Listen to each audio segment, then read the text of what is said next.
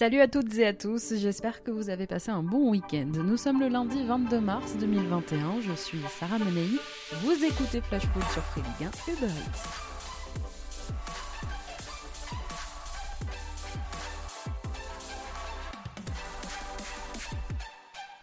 La Ligue 1 a un nouveau leader. Paris a su profiter du faux pas lillois contre Nîmes pour reprendre la tête du championnat en s'imposant hier soir au Parc OL en clôture de la 30e journée. C'était un match un peu fou, un match très plaisant à regarder. Un PSG en mode rouleau compresseur n'a laissé aucune chance, ou presque, à Lyon et retrouve enfin une première place qui lui échappait depuis plusieurs semaines.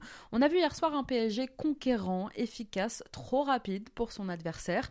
Un PSG affichant finalement un visage très différent de celui qu'il a montré contre Nantes la semaine dernière. Kylian Mbappé a inscrit un doublé, sorti à sa demande peu de temps après son deuxième but. Il a été remplacé par Neymar. Et oui, le Brésilien, à l'arrêt depuis plus d'un mois, a repris la compétition. Mbappé, déjà très bon en milieu de semaine contre le LOSC en coupe, fait amende honorable par rapport à son match contre Nantes. À 22 ans, 3 mois et 1 jour, Mbappé a atteint hier soir la barre symbolique des 100 buts en Ligue 1. Personne ne l'avait fait aussi jeune. Moi, tu me parles pas d'âge. Tu parles peut-être quand je suis pas là, mais quand je suis là, tu me parles jamais d'âge. Tu me parles que de football et de niveau. Désolé, je m'en lasse pas. Bon, Kylian Mbappé est aujourd'hui largement en tête du classement des buteurs en championnat. Et pour reprendre ses mots au micro de Canal à l'issue de la rencontre, ça ne fait que commencer. Mais ce qui est surtout satisfaisant, c'est de voir ce que Mauricio Pochettino a déjà apporté à ce groupe parisien, à cette équipe, de la stabilité dans le schéma déjà et un nouveau rôle pour Marco Verratti, qui, je vous en parlais la semaine dernière, s'épanouit aujourd'hui plus haut sur le terrain. Véritable 10, Verratti ouvre à son équipe de belles perspectives et son entente aujourd'hui avec Mbappé est belle à voir. Leur relation s'affine, comme quoi les couples franco-italiens fonctionnent. L'association de ces deux-là avait déjà ruiné les espoirs du Barça au match aller en huitième de Ligue des Champions. Mais Verratti n'est pas le seul Parisien à avoir brillé hier soir. Ce que Paris a remporté face à Lyon, c'était surtout ça.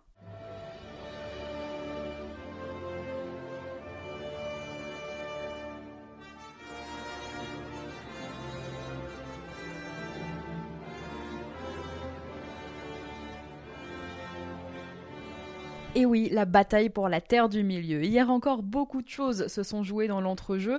Agressif dans le pressing et dans le duel, disponibilité, projection et relais efficaces au milieu donc.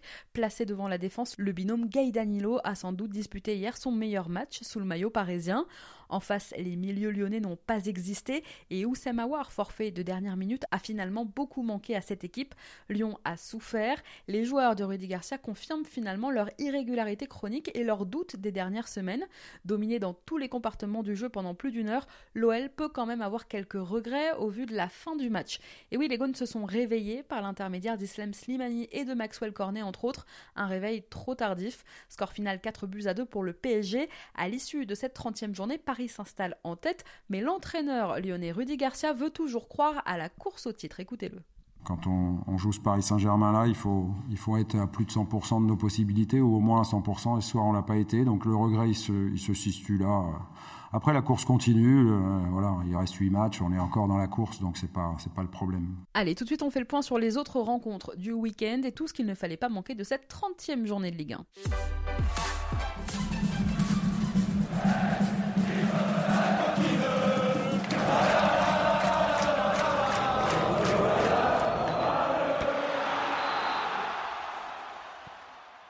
C'était une journée marquée par pas mal de premières. Crépin Diata, Jérémy Doku, Massadio Aydara, Jean-Rickner Bellegarde, ils avaient tous décidé d'inscrire ce week-end leur premier but de la saison. Et tiens, tous les lundis, normalement, on revient dans l'ordre sur les rencontres du week-end, mais on va attaquer par Lille aujourd'hui. On va attaquer par Lille qui, justement, a permis donc à Paris de repasser en tête en perdant contre Nîmes hier après-midi. C'était le match que je vous conseillais de regarder vendredi parce que c'était un match qui avait tout du piège pour les Lillois. Ce week-end, les Dogs avaient l'opportunité de mettre provisoirement leur concurrent à 6 points, mais ils sont tombés dans la gueule des crocos. Une semaine après son match nul à Monaco, le LOSC s'est donc incliné 2 buts à 1 à domicile contre Nîmes 19e de Ligue au coup d'envoi. C'est logiquement le LOSC qui prenait dès l'entame le contrôle du ballon, mais face au bloc banimois, Lille avait du mal à trouver des solutions et c'est très vite les crocos qui se procuraient finalement les premières occasions. Des crocos récompensés peu avant le quart d'heure de jeu par l'ouverture du score de Moussa Koné. Moins de 10 minutes plus tard, sur corner, c'est Zeka qui venait égaliser la tête sur la première occasion lilloise. Juste avant la pause, le couteau suisse des crocos Renaud Ripard surprenait Mike Maignan d'un piqué. Au retour des vestiaires, l'entrée de Luis Arrojo à la place de Timothy Weah, transparent en première période ne changeait pas grand-chose. Hormis un but logiquement refusé à Borak Elmaz pour hors-jeu, le LOSC avait beaucoup de mal à s'approcher des cages de Baptiste René. Nîmes s'est finalement imposé donc 2 buts à 1, victoire absolument pas imméritée dans cette équipe nîmoise s'est montrée ambitieuse, dangereuse. D'ailleurs, après la rencontre, Christophe Galtier l'a dit, c'est mérité pour les Crocos. C'est comme ça, même si. Euh, euh, même si on en avait parlé, même si on avait tiré la sonnette d'alarme, voilà, ça nous est arrivé ce soir. Nîmes euh, n'a pas volé sa victoire, c'est une victoire méritée de la part de, Nîmes. Mais voilà, on a été, notre entame de match a été très, très moyenne, on a été absent dès le départ, on a mis du temps à rentrer dans le match. On a été contré, ce qui est quand même pas habituel chez nous. Euh, on a sûrement, sûrement oublié certains fondamentaux, certains principes de jeu qui ont fait que les Nîmois ont eu leur chance tout au long de, cette rencontre. On a évidemment concédé deux buts, mais euh, dans le jeu, il n'y a pas eu beaucoup de, réussite, même si on a essayé d'entreprendre, mais de manière très désorganisée, avec euh, beaucoup d'approximations ce qui a rendu un match, euh, un match pauvre de notre part. Lille a donc perdu contre Nîmes son troisième match de la saison en Ligue 1, le premier depuis le 6 janvier contre Angers. C'est la fin pour les Dogs d'une série de 11 matchs sans défaite et c'est la mauvaise opération, je vous le disais, du week-end dans la course au titre. Et pour ne rien arranger aux affaires lilloises, Sven Botman, le défenseur néerlandais du LOSC, sorti en seconde période, s'est blessé. Je vous en parlais en plus la semaine dernière, Botman figure dans la liste des Pays-Bas pour l'Euro Espoir et le premier match des Orangiers est prévu mercredi contre la Roumanie. En face à l'image de Nantes la semaine dernière au parc, Nîmes réalise donc l'exploit du week-end et quitte la zone rouge. Une victoire forcément particulière en plus pour Pascal Planck, l'entraîneur des Crocos, lui l'ancien joueur du LOSC. Écoutez-le.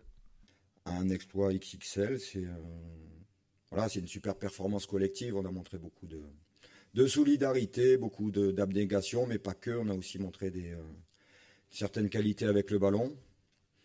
On a marqué de, jolis buts, bien amenés, bien construits, bien finis. Et euh, on a concédé au final pas énormément d'occasions. Donc euh, même si on a subi, euh, on s'attendait de façon à subir. On savait qu'on n'aurait pas la possession contre Lille. Mais c'est pas un hold-up, quoi. Donc c'est une victoire inespérée, mais attendue quelque part, parce qu'on avait bien préparé le match avec l'ensemble du staff. Et puis les joueurs avaient fait une très très bonne semaine de, de travail. Donc ils ont été récompensés. Voilà, mais.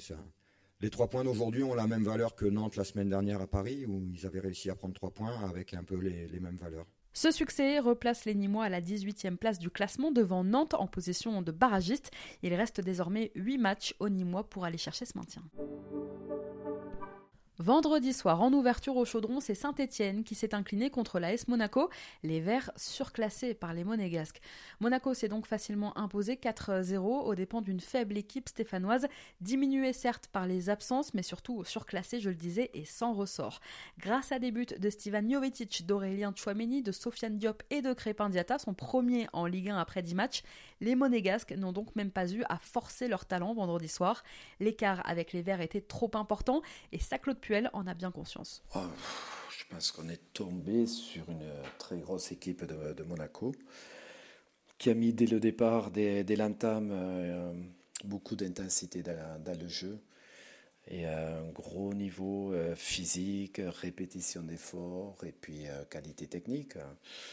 on a essayé un petit peu de, de, rivaliser, de, récupérer quelques ballons, de faire d'effectuer du pressing. Mais euh, d'une part, on n'a pas réussi à maintenir le rythme. Et après, on n'a pas réussi à garder un peu plus le, ballon quand on le récupérait. Donc, euh, et sous pression, on a eu trop de déchets. Donc automatiquement, ça a permis à cette équipe de, de faire le match qu'elle a fait. Et on n'a pas, pas pu ou su hausser notre niveau euh, dans l'intensité et dans la qualité technique pour avoir des temps de jeu un peu plus importants. Parce que comme je disais, la, différence était trop criante et la, marche trop, haute, tout, simplement. Grâce à ce succès, les hommes de Niko Kovac reviennent à un petit point de Lyon et continuent de mettre la pression. Les Verts, eux, 16e aujourd'hui au classement, à 4 petits points de la 18e place, sont loin d'être tirés d'affaire dans la course au maintien. Samedi, en début d'après-midi, ce sont les Rennais qui ont enregistré face à Metz un deuxième succès consécutif à Saint-Symphorien et face à Rennes, qui plus est, les Messins décidément n'y arrivent pas. Dès le début de la rencontre, les Rennais exerçaient un gros pressing qui gênait considérablement les Lorrains. Rennes en profitait pour ouvrir le score grâce au jeune Jérémy Doku, son premier but en Ligue 1. 20 minutes plus tard, Martin Terrier, déjà auteur d'une passe D, transformait un penalty consécutif à une faute de Vincent Pajot sur Amari Traoré. À la pause, Rennes menait déjà 2-0. Au retour des vestiaires, Benjamin Bourigeau aurait même pu inscrire un troisième but, mais c'est finalement Serou Girassi qui s'en est chargé. Girassi qui, à deux minutes du terme de la rencontre, trompé donc Marc-Aurel Caillard du gauche. Sur le fil, les Messins réduisaient l'écart grâce à Papenya Gayad. Score final 3 buts 1 pour Rennes. Metz n'a remporté aucun de ses neuf dernières réceptions du stade rennais en Ligue 1. Pendant plus d'une demi-heure de jeu, en plus, les Bretons ont pourtant évolué à 10 après l'exclusion de Doku, justement, qui écrasait la cheville de Delaine. Deux premières, donc pour le Belge ce week-end, un but et une exclusion en moins de 50 minutes de jeu. Mais même en supériorité numérique, eh bien, les Grenades n'ont pas trouvé la faille. Bruno Genesio s'offre un deuxième succès en trois matchs sur le banc rennais. Sans grand bouleversement tactique, il est surtout parvenu, Genesio, à insuffler aux Rennais une confiance qui leur faisait défaut depuis plusieurs semaines. Cette victoire permet au stade rennais de ne pas lâcher prise avec le peloton de tête dans l'optique d'une qualification européenne. Aujourd'hui, les Rennais sont 7e à 4 points de Lens, 5e et donc provisoirement européen. Metz, de son côté, ralentit et perd de précieux points dans sa course justement à l'Europe, avec désormais deux défaites et un nul sur les trois derniers matchs de championnat. Les joueurs de Frédéric Antonetti chutent à la 9 place au classement aujourd'hui, à 6 points désormais du 5e. En fin d'après-midi, c'est Marseille samedi qui s'est lourdement incliné face à l'OGC Nice premier déplacement et première défaite de l'Air Sampaoli à l'OM. En souffrance dans l'entrejeu où l'absence de Boubacar Camara suspendu ce week-end s'est faite ressentir, fébriles en défense, trop approximatifs sur le front de l'attaque, les Marseillais se sont donc logiquement inclinés face aux Aiglons. Dans le 5-3-2 de Sampaoli, les Marseillais ont rapidement montré des difficultés à développer leur jeu, malgré une première grosse occasion où Yuto Nagatomo, seul au deuxième poteau, a totalement manqué sa reprise sur un centre de Florian Thauvin. Derrière, eh bien, ce sont les joueurs d'Adrian Ursea qui se sont procurer les situations les plus dangereuses avec un Amin Gouiri, homme clé de cette victoire niçoise. Kefren Turin, peu après la demi-heure de jeu, a ouvert le score de la tête. En seconde période, les Niçois ont continué de pousser. Leonardo Balerdi manquait totalement une relance pour offrir le ballon justement à Gouiri qui en profitait pour inscrire le deuxième but niçois. En fin de rencontre, où ils ont été souvent décisifs ces dernières semaines, les Marseillais ont repris un peu de poil de la bête. Ils ont même cru à un but de Dario Benedetto sur une superbe reprise acrobatique, but finalement annulé par l'assistance vidéo. Puis ce sont les Niçois qui ont marqué une troisième fois par Alexis Claude Maurice. Score final 3-0 pour Nice qui s'offre ce derby et entretient surtout sa bonne dynamique puisque les Aiglons restent sur trois victoires et un nul sur leurs quatre derniers matchs de championnat. Sachez d'ailleurs que ce week-end, Claude Maurice a été appelé en renfort par Sylvain Ripoll avec les espoirs. Après les forfaits de Moussa Diaby, testé positif au Covid, et le forfait d'Oussem Aouar, victime lui d'une alerte musculaire, le sélectionneur des espoirs a convoqué le milieu niçois L'attaquant des Merlus, Armand Lorienté, rejoint lui aussi le groupe. Félicitations à tous les deux, ils vont retrouver aujourd'hui le reste de l'équipe de Ripoll qui disputera la première partie de l'Euro Espoir 2021. Retour au championnat. Hier après-midi, c'est Strasbourg qui recevait Lens. Ce sont les joueurs de Francaise qui ont ouvert le score dès la sixième minute de jeu grâce à Massadio Aydara. À la réception d'un corner de Jonathan Klaus, Aydara a profité d'une mauvaise sortie d'Eji Kawashima pour inscrire son premier but en Ligue 1. Les Strasbourgeois égalisaient un quart d'heure plus tard grâce à un joli coup franc frappé par Frédéric Gilbert. Le ballon repris par Jean Rickner Bellegarde permettait à l'ancien Lensois d'égaliser contre son ancien club et d'inscrire eh bien, au passage son premier but sous le maillot du Racing. Peu de temps avant la pause, Seko Fofana redonnait l'avantage au Lensois.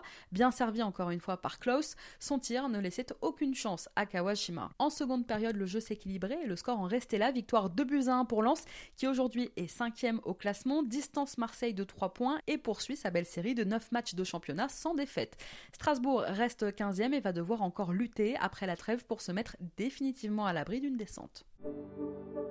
Une semaine après son exploit au Parc des Princes, Nantes n'avait hier pas le droit à l'erreur contre Lorient.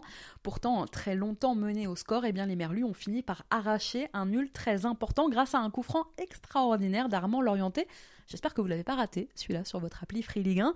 Plus agressifs, ce sont les Nantais qui avaient très tôt ouvert le score dans cette rencontre grâce à leur homme en forme du moment, Randall Colomwani. Mais en seconde période, les joueurs d'Antoine Comboiré n'ont fait que reculer. Ils commençaient à craquer jusqu'au coup franc De l'orienter en fin de rencontre. Un peu plus tôt, c'est le défenseur des Merlus, Andrea Gravillon, qui avait même égalisé la tête avant de finalement voir son but refusé par l'assistance vidéo.